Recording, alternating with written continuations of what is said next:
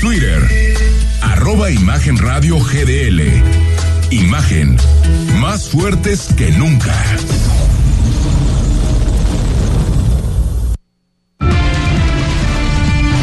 Imagen presenta.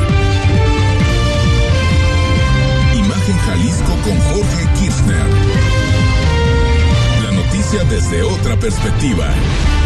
¿Qué tal? ¿Qué tal? ¿Cómo está? Muy buenas noches. Bienvenidos a Imagen Jalisco, cerca de ti, cerca de usted. Ya es lunes, iniciamos esta semana, 4 de diciembre, por cierto, del año 2023. Gracias a todos los que nos escuchan en el 93.9 de FM y maneje ahora sí, por favor, con bastante precaución, piso mojado prácticamente todo el día por esta entrada de humedad que viene desde el Pacífico, el Frente Frío número 3, en fin, varios factores climatológicos como nos han llovido y, y bueno, prácticamente todo el día, señor de la Rosa. Lo saludo con muchísimo gusto. ¿Cómo estás? ¿Qué onda? Bien, ¿y tú, Jorge? Qué gusto saludarles a todos. Y vamos a darle, es lunes, estamos comenzando la semana, pero también empieza a avanzar diciembre. Sí, ya. Y- Iniciamos. y ahorita- porque ahorita están con todas las Este grillas, mes. pero va a pasar una semanita más. Y de repente ya como que ya es otro el mood, ¿no? sí, ya Estamos va cambiando. en la Navidad. Sí le bajan los tantito los políticos. la- no, pues yo, yo diría que un muchito. Sí, se van Yo diría que un muchito. a se esquiar toman- a diferentes Se lugares. toman vacaciones, cierra, cierra las puertas el Congreso, cierran... A ver, pues es, es el cierre general de, Es de- normal, del año claro. y, y sobre todo las últimas dos semanas de diciembre y la primera de enero, vaya que si son flojonas, ¿no? Es parte, pues, también del descansito. Sí, así es. Y, y que bueno, debe pues, haber estos días. y- También. Y, también pisan love, ¿no? Claro, O sea, amor y paz por, por un tiempo, porque viene lo duro ya a partir del 2024. uf, viene ¿eh? bravísimo, viene, Viene bravísimo. bravo, así que ya campañas y demás. Y miren, hoy supimos de una muy lamentable noticia de la pérdida de una gran actriz, también eh, madre de uno de nuestros queridos compañeros comunicólogos aquí en Imagen. Hablamos de la actriz y primera actriz Keta Labat, que en punto de las 18 horas de este lunes comenzó este proceso ya de cremación de esta primera actriz, quien falleció la madrugada de este lunes a los 94 años de edad. Esto tras complicaciones de salud por un cáncer de mama que padecía.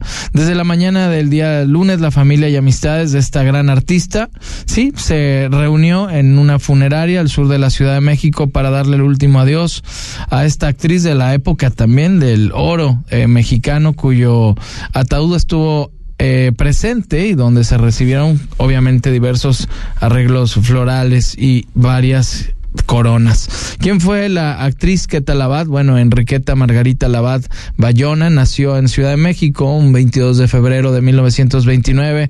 Destacó con su participación en diversas películas, entre ellas como Si me viera Don Porfirio, El hombre sin rostro, Dos tipos de cuidado, tal para cual, El deseo en otoño.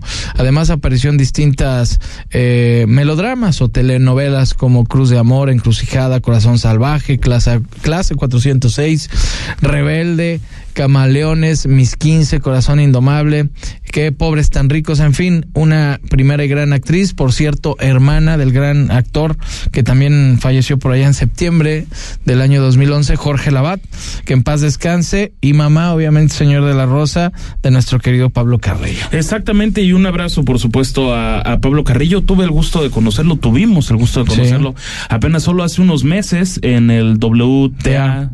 Ah, En el, en el En el GDL tenis. Open Akron y, y, y bueno en, en paz descanse Ketalabat hoy nos enteramos de esta desafortunada noticia y sí bueno o sea de esas de esa época del cine de oro mexicano bueno Sí, no. tantos personajes. A ver, López Tarso. No, sí, no. eh, eh, obviamente que Enrique Tal- que Talabat. Está también. Los hermanos Soler, Los hermanos Soler, desde luego. Cantinflas. Bueno, Mario Moreno. eh, que ya falleció hace ya muchos Ah, años, no, en sí, 92, sí, sí. pero pero sí, por supuesto. Otro personaje que se me viene a la mente y quizás sería ¿Estás hablando de la, los de la acá? última dinastía. De los- Podría ser Silvia Pinal, la. Silvia Pinal y también Pero, ¿qué- María Victoria. Que queden vivos, quiero María decir. Victoria. María Victoria también. María Victoria, esa sí es ya. eh, yo creo que de las más reconocidas, ¿no? O una Ah, de las sí, más. Obviamente, doña Silvia Pinal también. Sí, porque, Y- o sea, de las últimas exponentes vivas del cine de oro mexicano, creo que son estas que Sí, acabamos de- de mencionar. Por ahí debe de haber algunas más, pero pues que de nombres más eh, Ahora sí conocidos. que se nos a la mente en sí, este momento, pero sí. ellos, sin querer dejar a nadie afuera. Sí, María de- Victoria, la de cuidadito, cuidadito, decía, ¿no? Oye, que sigue en el imaginario colectivo, pero grueso Sí, esa, sí, esa sí, frase, sí. Cuidadito, Cu- cuidadito, cuidadito. No, Hacia, hacia un, tra- un personaje maravilloso de una trabajadora del, del hogar que lo hacía maravilloso. Y bueno, también terminó la novela, nos vamos a cambiar completamente de tema. Allá en Nuevo León, señor de la Rosa, ya Samuel otra vez es el gobernador. Bueno, no que quería ser presidente, bueno, qué incongruencias. Ya se bajó porque pues es que no querían entregar la plaza al PRI y al PAN. A ver, lo que presentamos a continuación es como una recopilación de qué sucedió este, desde el viernes hasta la novela que concluyó a mediodía de este día lunes. A continuación, escuchamos. La crisis constitucional en Nuevo León finalmente tuvo un fin, y es que tras la baja de Samuel García como precandidato presidencial, en ese estado dos personajes se asumieron como gobernadores, ya que Luis Orozco fue nombrado como interino por el Congreso local, y la propia Suprema Corte respaldó la constitucionalidad del nombramiento. Esta mañana, García Sepúlveda insistió, soy el gobernador, tras confirmar dos días antes que declinaba su aspiración presidencial. Soy el gobernador constitucional y tengo ahorita reunión con el embajador esta- de Inglaterra. Soy- Antes de las 14 horas todo concluyó. El Congreso de Nuevo León informó que Luis Orozco renunció como gobernador interino. El presidente del legislativo local, Mauro Guerra, dijo que se trataba de un profundo compromiso con la entidad. Por otra parte, y fiel a su costumbre de las últimas semanas, el presidente López Obrador defendió al que hace solo unas horas era el precandidato único de MC y hasta tachó al PRI y al PAN de dar golpe de Estado y de paso también le tiró a la corte. Permiten que retome las medidas porque aseguran que todavía está vigente la licencia. Todavía, todavía, sí. Y son capaces hasta de dar un golpe de Estado. Porque eso sería este, una destitución.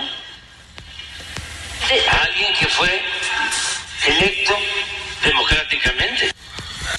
Samuel García, que muy cómodamente se plació la semana pasada en Jalisco, fue apoyado por sus correligionarios, pero el principal, el gobernador Enrique Alfaro, prefirió no opinar del tema. eh, expresé mi opinión y más bien lo digo de otra forma, esperaría no tener nada más que decir al respecto. Oiga, Espero no tener la necesidad, no estar en la necesidad de expresar algo. Yo estoy concentrado como ¿Se gobernador. le proponen a usted, se lanza? No, no puedo además, ya, ya pasaron los tiempos. Rodrigo de la Rosa, Imagen Jalisco.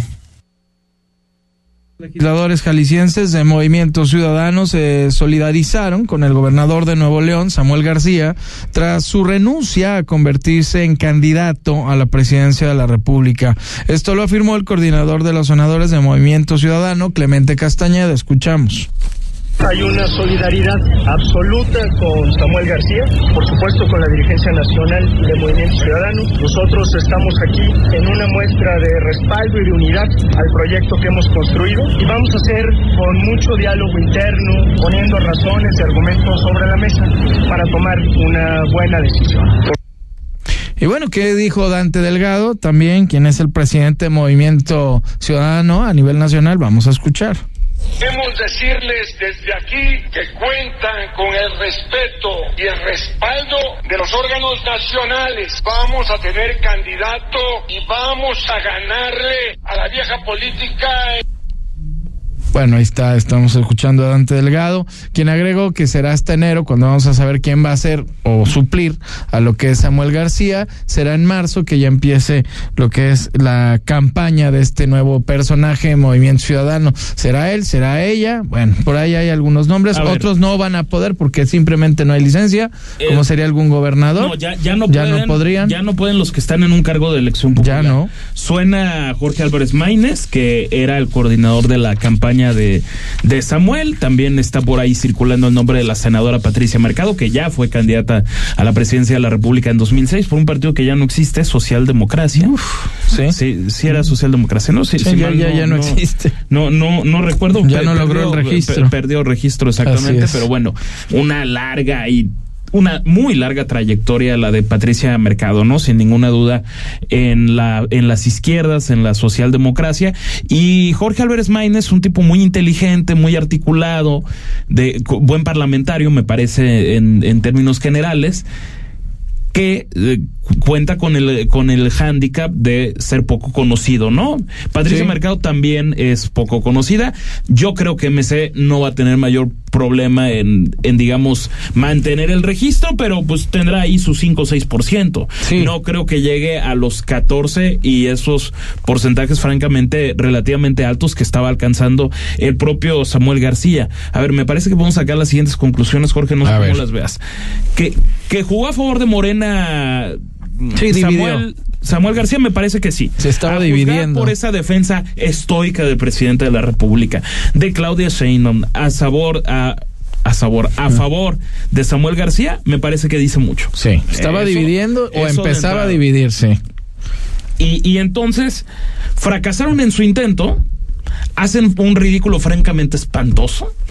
Y MC, fieles a su costumbre, desde Jalisco y para todo México, no conocen la palabra autocrítica.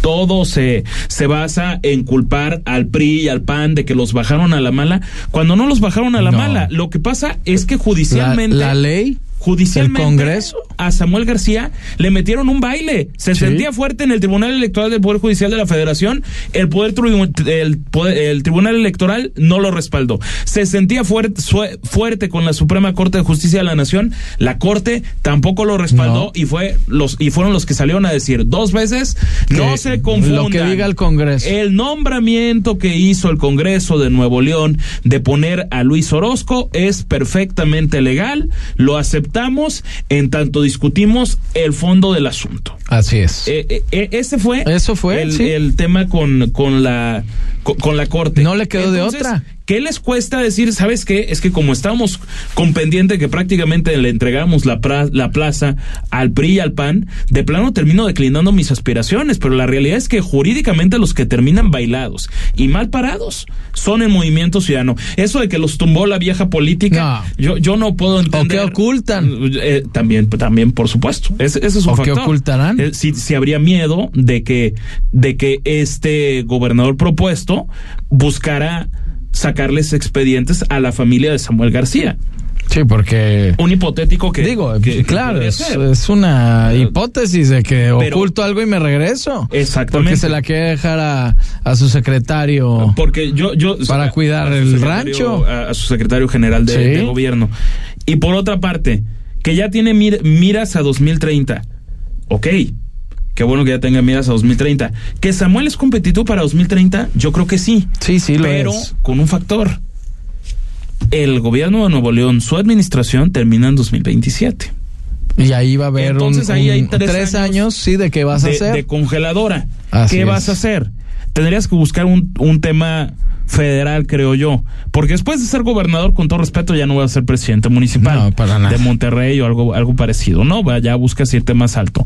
Nuevamente el Senado de la República y pedir licencia dentro de tres años, como lo hizo cuando llegó al Senado de la República en 2018, o una diputación federal. Podría ser, pero. ¿Qué podría ser? otra, Porque ¿no? Samuel García tiene que seguir activo eh, en la política, más allá del activo central, que sabemos que es Mariana Rodríguez, su, su, su esposa, influencer y, y empresaria, ¿no? Y que vaya como le ayuda, ¿eh? No, Eh, pues, muchísimo. Es la que le levanta los números. Es una barbaridad. lo Es que la realidad. Entonces, yo, yo creo que esos son los, los temas centrales.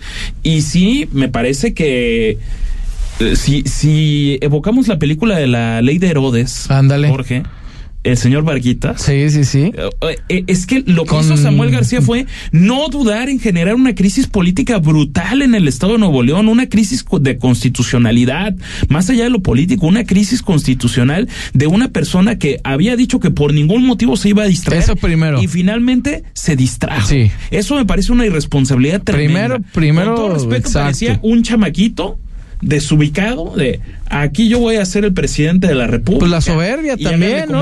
A mí me parece que son Pues un- víctimas de la soberbia. Parece un tema de la soberbia. generalizada en Movimiento Ciudadano. Sí, parece un, eh, algo de soberbia de decir, primero, primero criticó al Bronco, acuérdate. Hizo su carrera criticando al Bronco. Jorge. eh, eh, critica al Bronco, ha- hace exactamente lo mismo.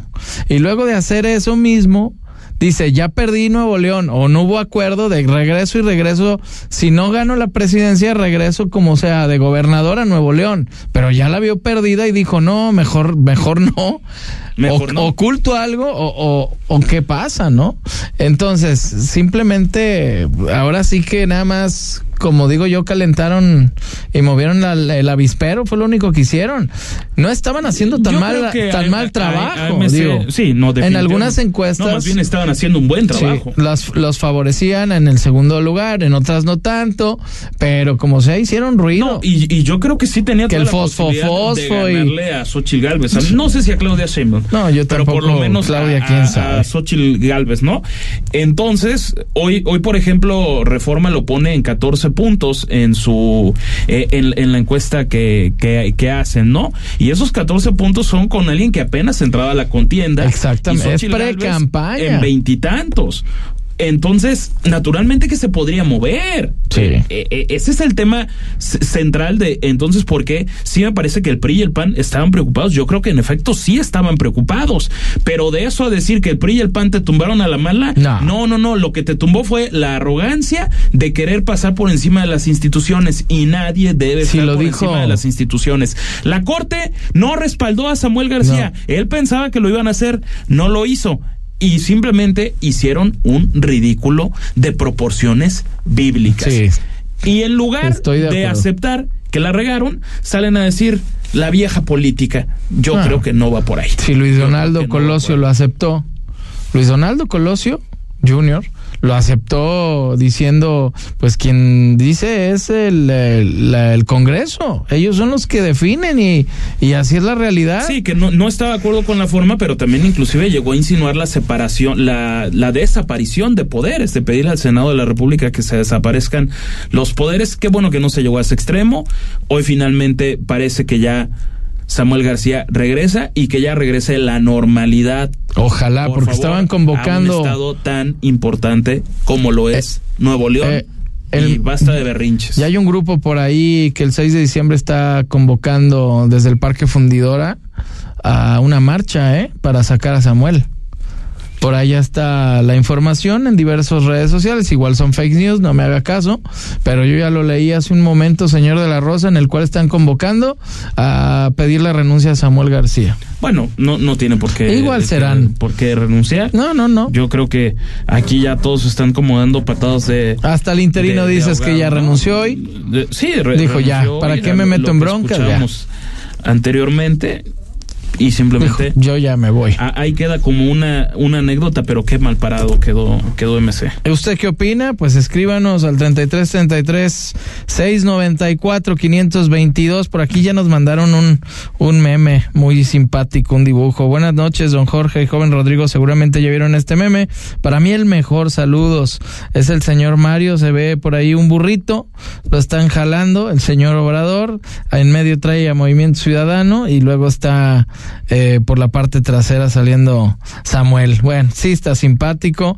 Y luego por acá dice, ah, buenas noches señores, tengo una gran preocupación y acudo a ustedes para solicita- solicitar a todas las escuelas públicas y privadas abran sus puertas una hora más tarde por esto del frío. Pues no es mala idea, creo que ya nos lo había mencionado, con mucho gusto lo pasamos a las autoridades de la Secretaría de eh, Educación Jalisco para ver este tema. ¿Tienes algo, señor de la Rosa? Tenemos algo, son las 8 de la noche con 19 minutos.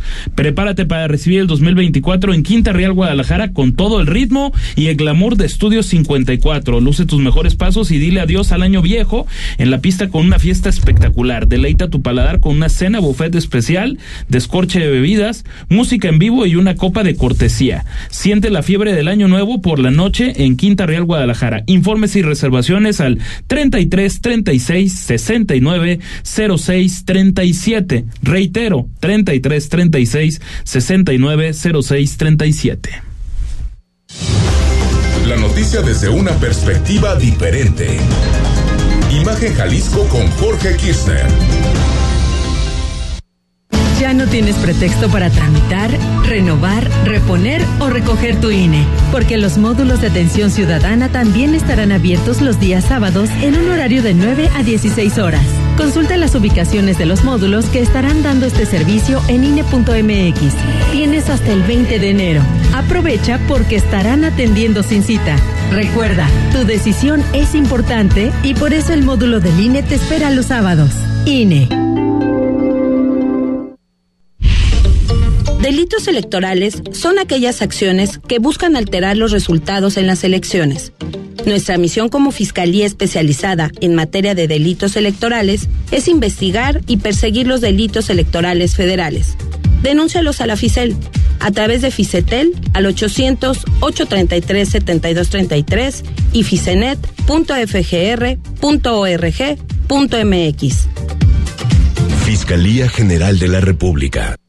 Habla Claudia Sheinbaum. Cuando llegué a la jefatura de gobierno estábamos en el peor momento de inseguridad en la Ciudad de México. En cuatro años disminuimos en más de la mitad los delitos de alto impacto. Homicidio, robo en transporte público y robo de vehículos, entre otros. Lo logramos con una estrategia, atención a las causas, más y mejor policía, inteligencia y investigación y coordinación con la Guardia Nacional. Seguimos avanzando, conciencia, honestidad, resultados y amor al pueblo. Claudia Sheinbaum, presidenta, precandidata única de Morena. Mensaje dirigido a militantes, simpatizantes y Consejo Nacional de Morena. Habla Alejandro Moreno, presidente nacional del PRI. Cuando los gobiernos del PRI creamos los libros de texto gratuito, no pensamos en el partido, pensamos en tus hijos. Cuando creamos los programas sociales, no pensamos en el partido, pensamos en tu familia. Cuando apoyamos con créditos a campesinos y a pequeños empresarios, pensamos en que tu familia crezca y le vaya bien. No somos perfectos, pero los priistas damos resultados y sabemos gobernar. Propaganda dirigida a militantes y simpatizantes del PRI. Soy Pedro Kumamoto, precandidato a la presidencia de Zapopan. Desde hace años trabajamos por un cambio para mejorar la vida de las personas, porque la insensibilidad y la ambición de los gobiernos naranjas nos roban la posibilidad de tener un mejor futuro. Hoy sabemos que somos más quienes creemos que es posible hacer gobiernos que pongan al centro a las víctimas, a los bosques, al derecho a la vivienda y al agua para las siguientes generaciones. Porque sabemos que con la fuerza de las personas nadie nos podrá detener y que si nos unimos, otro futuro es posible. Mensaje dirigido a militantes y simpatizantes de futuro. Hola, soy Claudia Delgadillo, mujer, madre y abogada, orgullosamente jalisciense. Desde muy joven he defendido las causas justas y trabajado hombro a hombro con el pueblo. Por eso, hoy me duele la situación de nuestro Estado, defraudado, abandonado y saqueado por los que prometieron refundarlo y solo lo refundieron. Llegó el momento de unirnos para rescatar y sumar a Jalisco a la transformación que ya se vive en todo el país. Claudia Delgadillo, precandidata única a gobernadora. Partido Verde. Felices fiestas. Imagen Radio. Síguenos en TikTok, arroba Imagen Radio GDL. Periodismo con credibilidad. Estás escuchando Imagen Jalisco con Jorge Kirchner. Qué bueno que continúa con nosotros. Es un gusto para mí que esté aquí en cabina con nosotros Roberto Arrechederra, que es el secretario precisamente de Desarrollo Económico del Gobierno del Estado de Jalisco. Buenas noches y bienvenido. Muchas gracias, Jorge. Muchas gracias, Rodrigo. Una muy buenas noches a todo el auditorio. Un placer estar con ustedes. Con libro en mano. Con libro, nos trajo un libro. Primero agradecerte, muchas gracias, secretario. Puedo llegar, se llama, y luego dice abajo, tu camino a la libertad financiera comienza con el primer paso, y a veces sí es lo que estábamos hablando fuera del aire, que tenemos cierta cantidad de dinero, nuestros gastos fijos o de escuelas, el gas, la luz, lo que tenemos es cierta cantidad, te sobra tanto dinero, pero luego llegas a la otra, a la otra quincena o al mes sufriendo o hasta pidiendo prestado. Esto nos va a servir este libro. Por supuesto, y fíjate que el libro nace porque con la pandemia leí una, un, una estadística de la Organización para la Cooperación y Desarrollo Económico, la OCDE, que decía que el 80% de la gente a nivel mundial, o sea, a nivel mundial, no solo en México, a nivel mundial, no tenía ahorros por más de tres meses de sus necesidades de mes a mes. Entonces, cuando llegó la pandemia, dije, bueno, si, si llegaron así con tres meses y se fueron a sus casas, cerraron empresas, perdieron trabajo. ¿Cómo estará la gente? ¿Cómo les ayudo a que tengan una mejor visión de la parte financiera? La verdad es que empecé a escribir el libro ahí, lo terminé ahí, pero la edición me tardé bastante. Tengo que reconocer que escribir un libro. Bueno, es que también la chamba. La Tiene sus chamba ahora. Sí, sí tiene su reto y, y la verdad es que recientemente salió y, y lo que busca es justamente ayudarle a la gente a entender qué es lo que tiene que hacer primero como persona y después financieramente para poder lograr esa libertad financiera. Entendiendo la libertad financiera, la capacidad de poder tener ingresos pasivos sin levantar la almohada de la cama y tener Y sacar lo que hay escondido. Y, y- y lo que necesitas mes a mes. Pero entonces, pero por lo que nos dices, no es tanto un libro en sí de, de, de, de motivación, de esos que a mí personalmente a veces me generan conflicto de hacerte millonario en cinco pasos, sino simplemente cómo administrarte, o sea, de, de qué forma, con la realidad de, de, de, de tus salarios, de qué forma puedes llevar el día a día y, por supuesto, lo- los ahorros y sobre todo para las generaciones venideras, ¿no? Porque supongo que los que están en la ley 73 como que están mejor librados, ¿no? Están más tranquilos, o estamos más tranquilos para incluirme en esa. Eh, Eso supongo, o sea, porque ya después entra el 97, ¿no? Que es Correcto. cuando entran la- las, las afores. Pero, se- secretario, eh, si- sin embargo, con, con todo esto que, que nos cuentas en tu expertise, ¿qué, ¿qué lectura le das a que en México desafortunadamente haya poca movilidad? Social. El, el hecho de que es muy probable que el que nazca pobre ahí se quede, el que nazca en la clase media simplemente se quede en la clase media y, y por supuesto el rico que va a morir rico Pero es en, la casi mentalidad. en casi todos los casos. Eh, eh, eso hay un tema muy estructural de, de México, ¿no? Sí, que tiene que ver mucho con la cultura y la educación desde edades tempranas, que no nos enseñan en la escuela a cómo ahorrar. Mira, yo estudié finanzas en la universidad y no me enseñaron cómo ahorrar. Y salí con título de financiero. O sea, que, eh, sí me enseñaron cómo manejar el dinero de una empresa, me enseñaron la importancia de manejar un presupuesto. Pero no, pero en otras cosas. No otras cosas. Y el tema de la modali- mo- movilidad social, me parece que sí es un tema cultural que se da no solo en México, sino en muchos países. Claro, hay países donde se impulsa más el que la gente pueda pasar de clases socioculturalmente bajas a socioeconómicamente más altas, etcétera. Pero en, en México es un tema donde desde las escuelas no te enseñan a ahorrar y ahorrar empieza como eso, es un hábito. Eso Eh, es un hábito, exacto. y es poco a poco y, y hay distinta literatura que lo habla así, pero es un tema de ir re- er, separando desde el momento que lo recibo una cantidad de dinero que me va a servir para cubrir gastos futuros. Eh, que puede ser desde comprarme un coche o una computadora o una casa, dependiendo tu, eh, digamos, tu etapa de la vida, o para el retiro, también dependiendo tu etapa de la vida, pero no nos libramos de la necesidad de tener una disciplina financiera. Que es lo que nos cuesta Entonces, trabajo. Lo, lo, se, se, se, se reduce, al, al menos eh, en tu opinión, a, a la parte de la, de la educación. O sea, la, la, la educación, la, la calidad educativa, el tipo de educación que, que se recibe va por ahí. Sí, y fíjate, te voy a contar una anécdota. Hay, hay mucha gente que piensa que para ser rico necesitamos tener grandes cantidades de dinero y que por no ganar bien no puede ahorrar. Pero fíjate, te voy a contar esta anécdota. Un día fui con eh, mi hijo Alejandro, era su cumpleaños, fuimos a una juguetería y saliendo de ella, el guardia eh, fue De la su juguetería. cumpleaños de mi hijo, le compré un juguetito por su cumpleaños y saliendo, el guardia de ahí me dijo, ¿usted es el que sale en la tele? Y le dije, sí, yo soy. Y me dijo, ¿usted dijo cómo pagar las tarjetas de crédito? Me dice, ya no le debo a ninguna. Ándale. O sea, le sirvió el consejo. Le sirvió el consejo. Le dije, oiga, pues me hace el día, muchas gracias. Y dice, no, pero no acaba ahí. Usted dijo cómo ahorrar. Ya tengo 50 mil pesos. Ándale. ahorrados. Me ha cambiado la vida.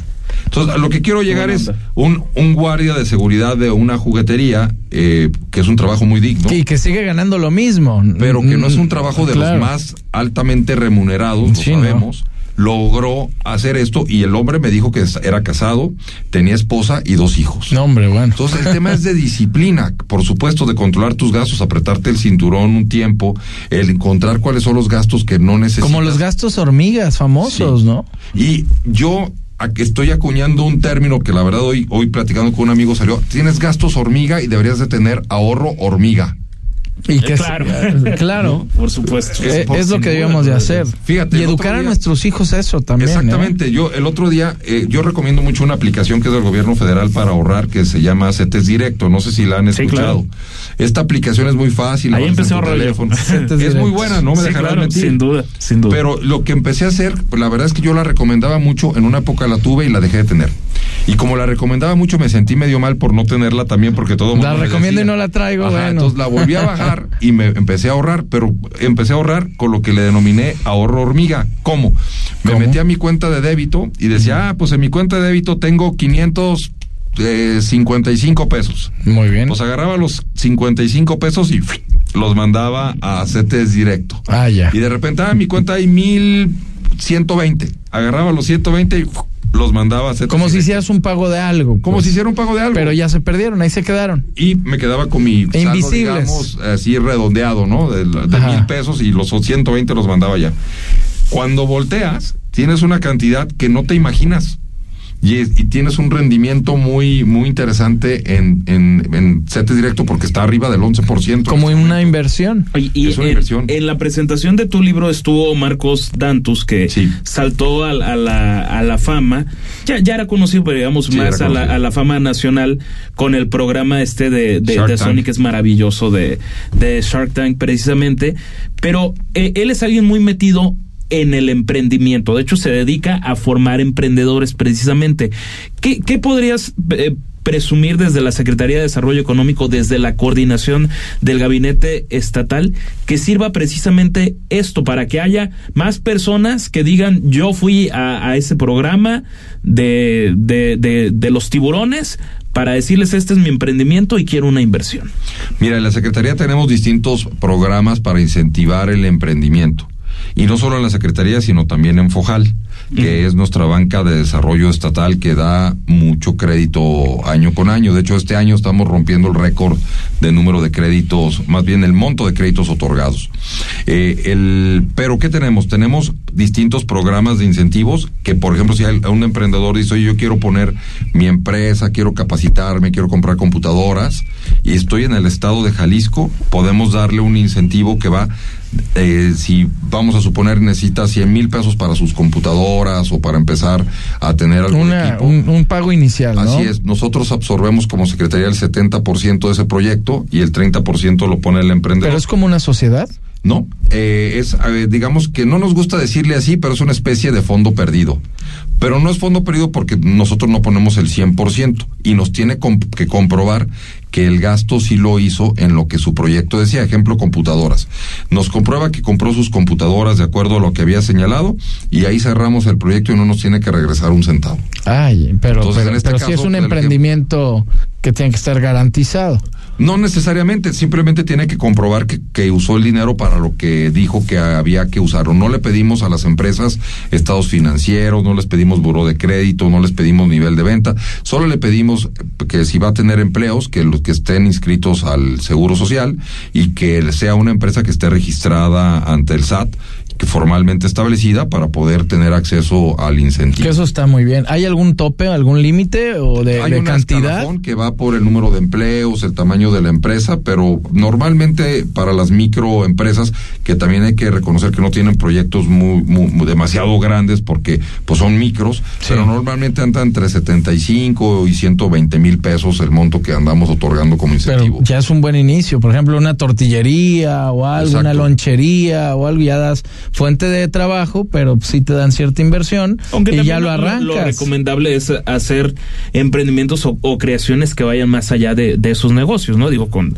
con, con, con el respeto a, a, a to- a todas esas Hay emprendimiento fuentes tradicional. De, de- de empleo, pues es como buscar un emprendimiento de Más innovador. ideas que, que Hasta cambien, ¿no? tecnológicos Ideas- podrían por ser. yo más bien Eso sería mejor. por- pues ser- sería lo, Lo ideal. Tenemos ¿no? el galardón Jalisco al emprendedor. Que lo entregaron no- hace unas hace semanas. unas ¿no? semanas, eh, en, el, mes de octubre. Cabañas. De hecho, lo fue el- particularmente el 25 de octubre. Mm. Eh, ese día eh, se entregó el premio, eh, donde hubo premios económicos para los ganadores y hubo siete categorías de premios que va desde la emprendedora, emprendimiento tradicional, emprendimiento tecnológico, emprendimiento social y algunas otras categorías que permiten que el que la empresa que o, el- o este emprendedor o es- este startup que está empezando pueda tener acceso a, a algún incentivo que pues, se les dio en efectivo, 100 mil pesitos, pero pues muy bueno. Ya es algo. Secretario, nos hablabas al principio que algo que me llamó mucho la atención, de que primero, para realizar todo esto y hacer un cambio financiero hay que cambiar uno mismo. ¿Qué es lo que nos puedes aconsejar? Porque creemos, yo creo que tenemos ciertos patrones o ciertas zonas de confort y con esto estoy bien.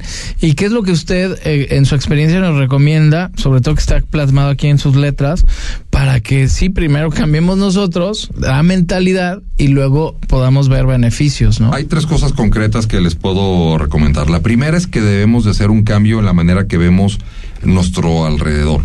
Y la pregunta que nos debemos de hacer es si somos ricos o no somos ricos. Y alguien debería preguntarse, oye, ¿soy rico porque tengo mucho dinero o no? Entonces lo que primero que debemos de definir nosotros mismos, para nosotros mismos, es qué es riqueza. Y la riqueza es mucho más allá de tener dinero. Riqueza puede ser el tener eh, salud, el tener tiempo, el tener un trabajo, el poder tener a la familia, el tener amigos. Entonces, ¿qué es la riqueza? Y una vez que defino qué es la riqueza, también puedo definir desde el punto de vista financiero qué es ser rico para mí. Y ya que tengo esa definición, puedo empezar a trabajar con ella. ¿A través de qué? A través de hábitos. ¿Cómo van a ser los hábitos? Oye, si yo quiero tener una buena relación con mi pareja, tengo, quiero tener una buena salud, quiero tener una, un hábito de ahorro, pues necesito ir generándolo. Y en el libro hablo de que, oye, pues tu riqueza personal, tú eres tu, pro- tu riqueza más grande y debes de empezar a cambiar tus hábitos alimenticios, tus hábitos de deporte, por ejemplo, de relaciones con, con, con tu pareja, con tus amigos, darte tiempo. Eh, ba- está muy basado estas ideas a la longevidad que se ha demostrado o que se ha descubierto en algunas zonas que le llaman zonas azules. No sé si han escuchado de este concepto. En distintas partes del mundo han encontrado lugares donde las zonas azules es donde la gente vive más de 100 años. Ah, mira. Okinawa, en Japón, hay algunos lugares en Italia, hay un lugar en Estados Unidos, así en las montañas, es una comunidad que ahí vive más de 100 años. Y demostraron que no es porque tengan mucho dinero o porque sea un clima favorable, tiene que ver algo su alimentación, pero uno de los factores más fuertes es que tienen un sentido de comunidad y sienten que cuando pueden tener algún problema van a estar arropados y se van a sentir protegidos. O sea, no hay tanto estrés. Viven sin tanto estrés. Y esto es lo que busca, generar una comunidad que te ayude a estar arropado, a que te sientas... Y tengas confianza. ¿Dónde se encuentra tu, tu libro? Lo pueden encontrar en Amazon, está, está tanto en versión electrónica en Kindle como por supuesto en lo que le llaman la versión física o de papel. Y también pues les invito a que me sigan para estos y otros consejos en la comunidad que formé también derivado de la pandemia, que se llama Aldea Financiera. Y ahí en bien. Aldea Financiera, pues los espero porque la verdad es que tenemos, de todas las semanas damos un libro de como comentario. Muy bien. Y pues tenemos entrevistas, en fin, la verdad es que es una comunidad que pretende justo arropar para que la gente que dice, oye, no sé cómo pagar mi tarjeta, no sé cómo pagar mi hipoteca, ando muy endeudado, no me alcanza para la quincena, ahí. Ahí vienen todos los ver consejos. Que lo busquen en línea Sí. entonces. Gracias por venir. Gracias, no, secretario. un privilegio estar con ustedes. Felicidades por el programa, felicidades por todo lo que hacen y ya me dirán los comentarios Sí, muchas gracias. Puedo llegar para que lo adquieran ya y lo compran de Roberto Arrechederra, que es el secretario de Desarrollo Económico. Muchas gracias por haber estado con nosotros. un privilegio. Y gracias, porque nos dio su autógrafo y unas palabras muy, muy buenas aquí en el, en el, en el libro. Muchas Al gracias. contrario, gracias a ustedes. Vamos a un corte, Imagen Jalisco, cerca de ti, cerca de usted y volvemos.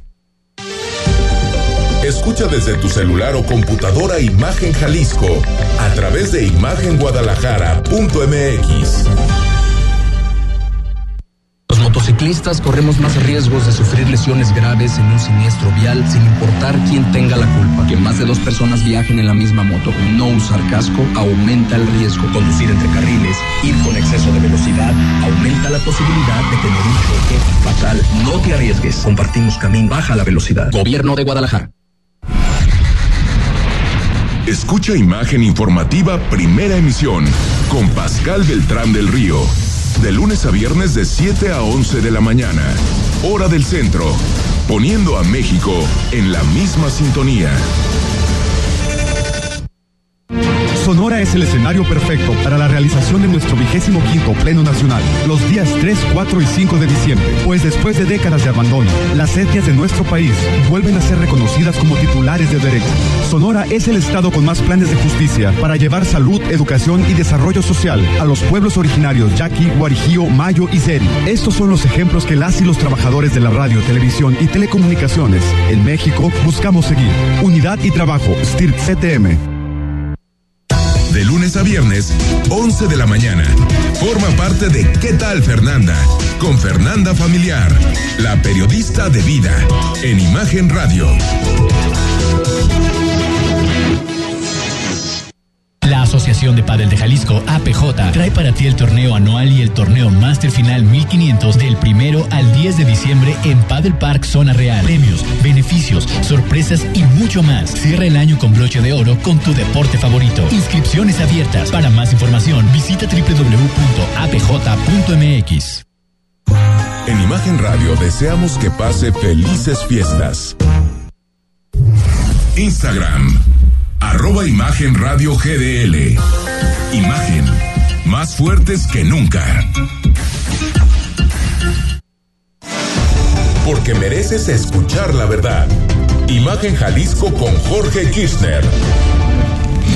Imagen Jalisco, regresamos, qué bueno que está con nosotros y tenemos un tema importante, señor de la Rosa. Bueno, na- nada más com- comentar eh, lo que está sucediendo en el Tribunal Electoral del Poder Judicial de la Federación, porque sí me parece de la mayor relevancia el hecho de que Reyes Rodríguez hoy da su, su, su, su informe en ante la Suprema Corte de Justicia de la Nación de sus actividades como presidente de este tribunal electoral y sus compañeros básicamente le hicieron vacío.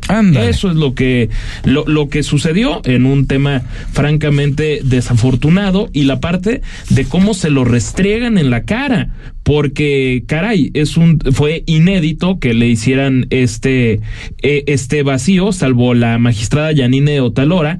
El resto se ausentó. Y es que antes de que presentara su su informe anual los magistrados Felipe Fuentes Felipe de la Mata Pizaña y Mónica Soto compartieron una foto juntos. Pero no precisamente en, eh, en, en la Suprema Corte Ah, a ¿en dónde escuchar a su estaban? presidente. Estaban desayunando. Ah, muy a gusto. muy cómodamente. ¿Qué estarían Imagínate desayunando? más. ¿Huevitos con ¿Qué- jamón será? Caray, yo no sé qué Bueno. desayunado, pero Algo, alguna pero cosa de dieta, tal hay vez. una crisis en el Tribunal Electoral del Poder Judicial de la Federación y eso es sin ninguna duda algo sumamente delicado. Sí, por supuesto que está delicada esa situación. Y bueno, ya tenemos a nuestro colaborador, señor eh, productor. Ya está con nosotros nuestro colaborador Israel Macías López. Sí lo tenemos allá en la línea. Él es profesor e investigador de la Facultad de Empresariales de la UP. Un tema muy interesante que vamos a abordar eh, el día de hoy es la alza del salario mínimo. Pero, ¿qué cree? o no sé, que nos diga el experto si basta o no para llegar al bienestar de la familia este esta alza. ¿Cómo está, eh, doctor? Buenas noches. Ahí no escucho todavía al doctor. Yo no lo oigo, no lo escucho. Pero al bueno, doctor. vamos a, a ver si lo recuperamos. No lo escucho al doctor, pero un tema interesante porque, realmente sube y sube el salario mínimo y qué bueno, creo que es de los principales legados que va a dejar el presidente López Obrador. Sin embargo, el, el tema eh, son obviamente lo inflacionario y los distintos Y factores que no te alcanza, hacen señor que- de la Rosa. Exactamente, que sea precisamente insuficiente. Por eso es necesario ahondar en, en este tema, creo yo, aunque también creo que no se podrá escatimar el esfuerzo que me parece sin duda ha hecho el gobierno federal con el tema qué bueno, ¿no? precisamente, sí, de- desde luego, de el aumento al salario al salario mínimo. Pero también Me una parece- cosa es la canasta básica se vuelve un poco complicado porque también tenemos que luego sube un poco más la tortilla, sube el kilo de la masa, sube el huevo, sube el jamón, entonces se vuelve, a ver, antes comprabas un kilo de tortilla, ahora compras medio kilo, o, o antes comprabas el kilo de, de huevo, ahora compras medio kilo, ahí, ahí, ahí te la vas este sorteando, Y es señor de la Rosa. Eso. Inflación. o sea, la inflación alimentaria, porque la, la- la inflación tiene, digamos, sus vertientes, pero de repente en algo tan simple como, por ejemplo, el, el kilo de, de limón, ¿no? De repente. Oye, el limón de repente nubes. sube muchísimo. Y también es la temporada, depende de- desde luego, si hay lluvia o no. Y yo, yo y recuerdo va otro variando. factor, hace dos años, por ejemplo, con los vendedores de tacos ambulantes, algo así, el cilindro del gas. Ah, que no sí. es la canasta básica. No, pero, no, ah, no. ¿cómo subió el gas? Y entonces de repente es como, oye, es que eh, eh, está bien que los damos a siete pesos, pero, no a gas ya nos 15. sale carísimos. o sea, no seas malito, que ¿cómo le podemos hacer? Sí, depende. Estamos teniendo una dificultad Sí, técnica, tenemos una- Creo que no va a ser posible tener hoy el enlace con el con el doctor Macías, pero Bueno, vamos a tratar bueno, ahorita a ver, si lo podemos recuperar, doctor si no, Macías. mañana, porque Mañana, sí es sí. necesario que nos Un tema que- interesante. que nos hable de, de, de este de, de este tema. Entonces vamos a Mañana lo programamos. a modificar el, el derrotero del programa porque Jorge, amigos, cambiando de, de tema radicalmente, pues en la Fiscalía del Estado, caray. El fiscal hoy, Luis Joaquín Méndez Ruiz, habló de este tema que recordaremos, Jorge, con tanta conmoción. Lo de Lagos de Moreno. Que fue el, el tema de, de Lagos de, de Lagos de Moreno. De los cinco jóvenes que, Que- hubo que- un video, para poner en contexto Sí, a nuestra gente, ¿no? Hay un video en el cual eh, eh, es por eso se hace tan mediática esta situación de unos jóvenes supuestamente que se privan la vida entre ellos mismos eh, por parte de Bueno, ahí uno coma- de ellos, uno de ellos priva la vida a los demás de sus amigos Así es. de sus conocidos aparentemente Terrible, sí. en un tema del, del crimen que organizado aún que aún eso no se ha oficializado, Bueno, ojo, ¿eh? no, es que es que ese tema es importante, Jorge, porque aquí lo mencionamos y lo recordarás bien. Los familiares dijeron Porque ellos lo este vieron. video sí coincide con las características De nuestros hijos. de nuestros hijos. Por lo tanto, aunque no esté oficialmente ante la autoridad, los papás te están diciendo nuestros hijos están muertos y fueron ultimados de la manera más cruel, ruin, asquerosa que te puedes imaginar. terrible. Y, y la, la novedad fue que lo que encontraron fue los, los teléfonos, los teléfonos móviles de, de, esto- de, de estos jóvenes. Y ahí mismo estaban en esta zona, ¿verdad? pasada. Es lo que dijo el fiscal ver, Méndez Ruiz. ahí tenemos al fiscal. A continuación, por A favor.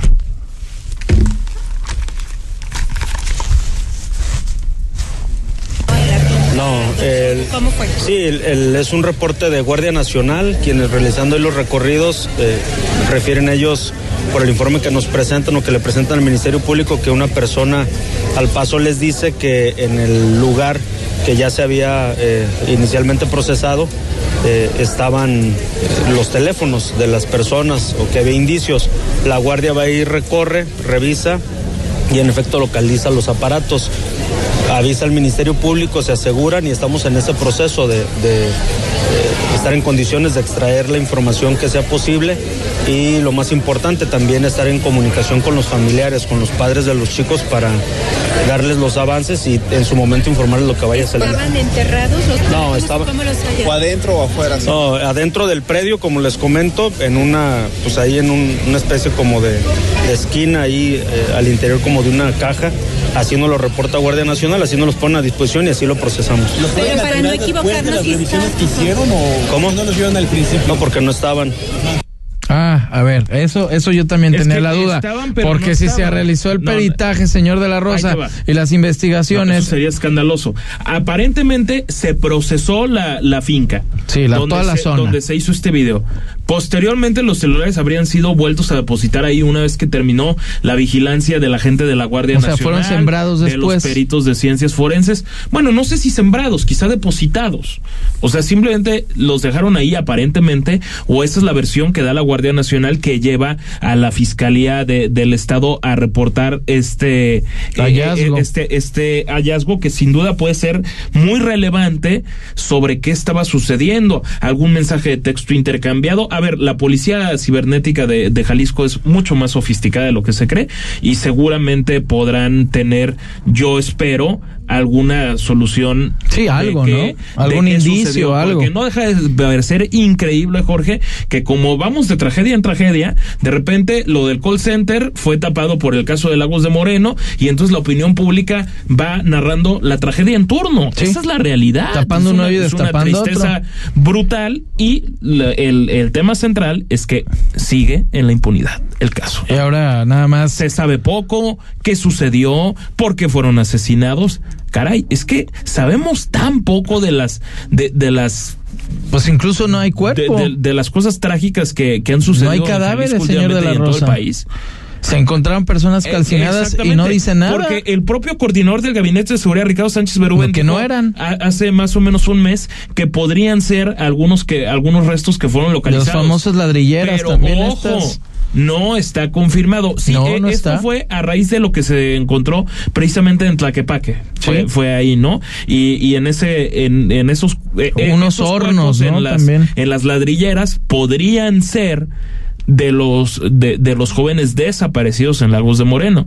Pero esto fue el 11 de agosto cuando se da a conocer y todavía no sabemos nada. Sí, a, todavía. a punto de cumplirse cuatro meses de quizá el uno de los momentos más tristes y espantosos que vivió no solo Jalisco, Una cruda sino todo el país a lo largo de este año 2023, que dicho sea Y paso, todo por ese ya video, es ¿eh? mucho mucho decir Que y se por un video filtró. que también se difundió me parece de forma hasta irresponsable en las redes sociales. Sí, no, no, no. Porque fue... una cosa es que la autoridad lo tenga y que alguien lo haya visto y otra cosa es que es, ¿Y se quién lo subió? Para decir cuánta brutalidad.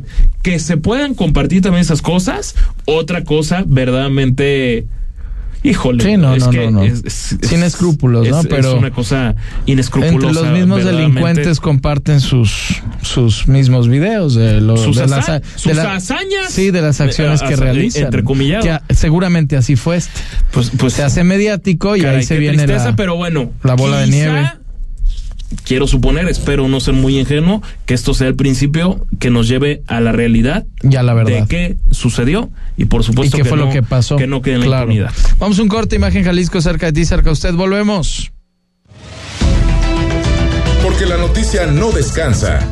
Imagen Jalisco con Jorge Kirchner. Cerrar es igual de importante que abrir. Terminar el día con el mejor resumen y análisis es lo que buscamos darte en Ya Sierra con Yuridia Sierra. De lunes a viernes, de 9 a 10 pm, por Imagen Radio.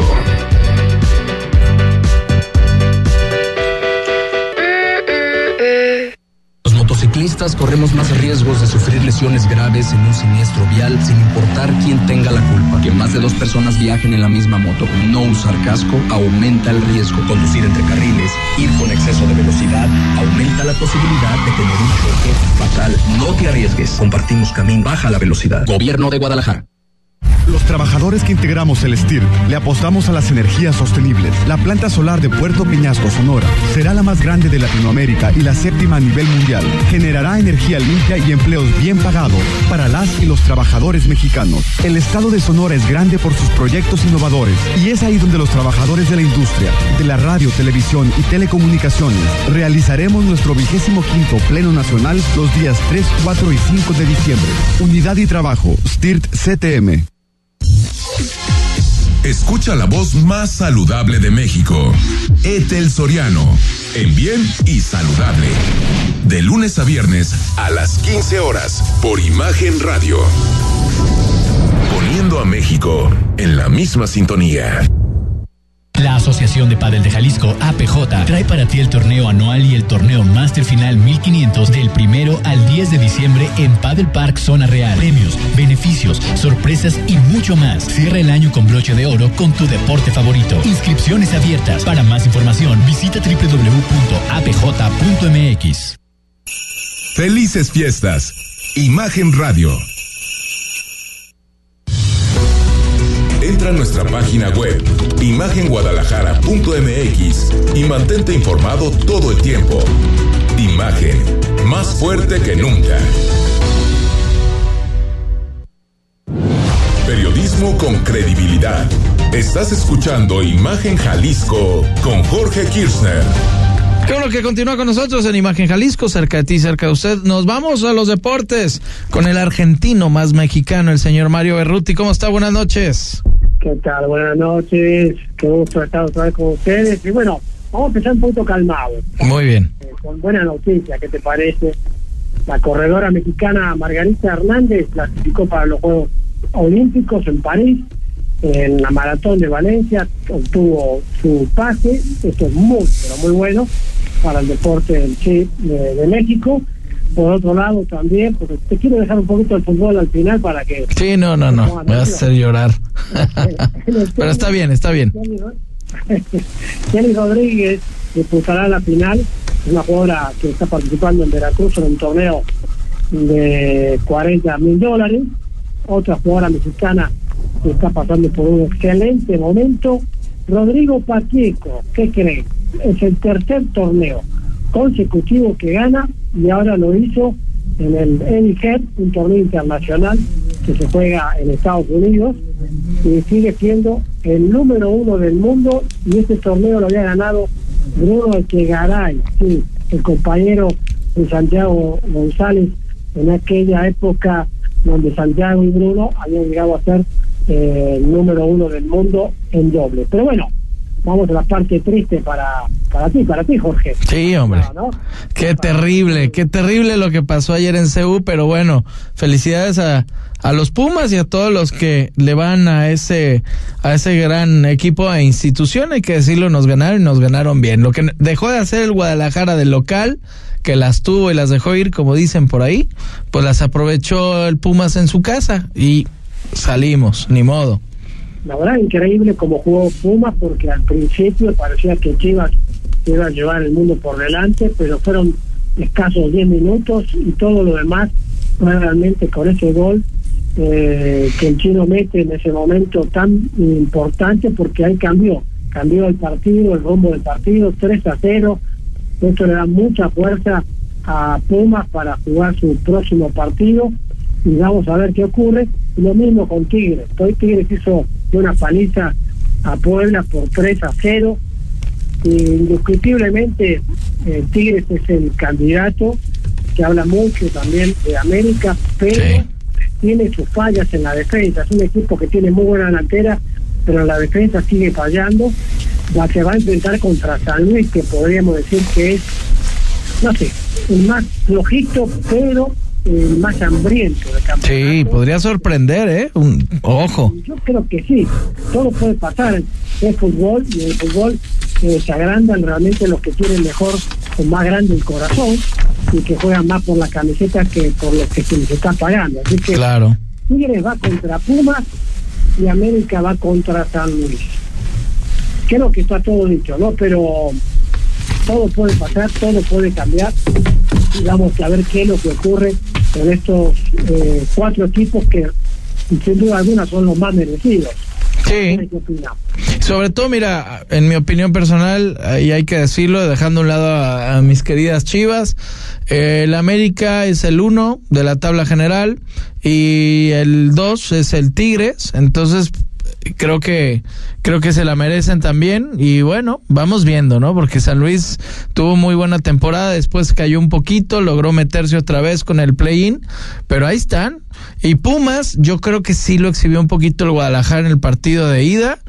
Eh, yo creo que mi final ideal para mí sería América Tigres para mí pero todo puede suceder Sería gran espectáculo porque sí, los dos equipos están jugando muy bien, son los dos jugadores, los dos equipos que se han marcado la gran diferencia Y si hablamos un poquito de la liga de expansión, también hay que recordar que Cancún volvió al Atlante para coronarse de este campeonato. Y yo sigo de, opinando de que debe de existir el ascenso y el descenso. Sí, sería lo ideal. Más interesante el fútbol de México, ¿no? Sí, sería lo ideal. Se nos acaba el tiempo, señor Berruti, muchas gracias. Al contrario, un gusto como siempre. Te mando un fuerte abrazo, buenas noches. Buenas noches. Y a usted también, señor de la Rosa, muy buenas noches. Hasta mañana, martes. Y gracias a ustedes por escucharnos mañana en punto de las 8 en el 93.9 de FM. Los esperamos. Que descanse. Buenas noches. Presentó Imagen Jalisco con Jorge Kirchner. La noticia desde otra perspectiva.